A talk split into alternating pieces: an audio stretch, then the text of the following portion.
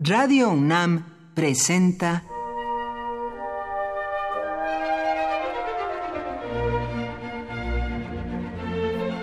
Cuaderno de los Espíritus y de las Pinturas por Otto Cázares.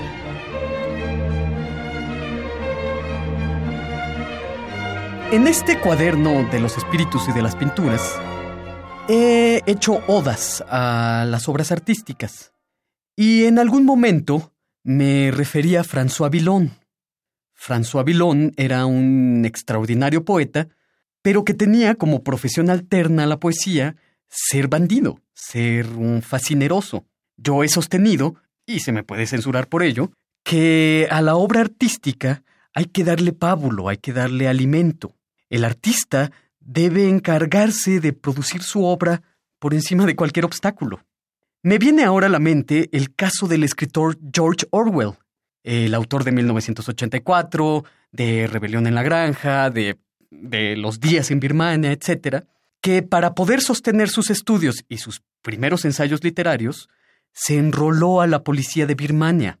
George Orwell se enlista a la policía mientras que François Villon se incorpora a los ladrones. Es esta una bella reciprocidad de dos artistas que buscan la manera de poder producir sus obras.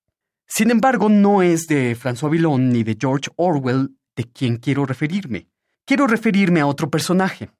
Se trata del gran dramaturgo inglés, Christopher Marlowe, quien se incorporó al servicio secreto de la reina Isabel, la célebre reina virgen, para buscar católicos y traidores a la causa reformista que en el Imperio Británico se libró con tanto denuedo y con tanto rigor.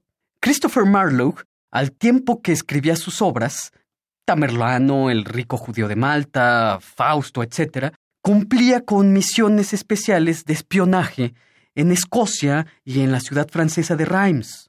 Así que el dramaturgo, que era blasfemo, era irreverente, que también era pendenciero, abiertamente ateo, era también espía. Christopher Marlowe murió asesinado a los 29 años con una daga hincada en el ojo. La vida de Christopher Marlowe queda en las tinieblas.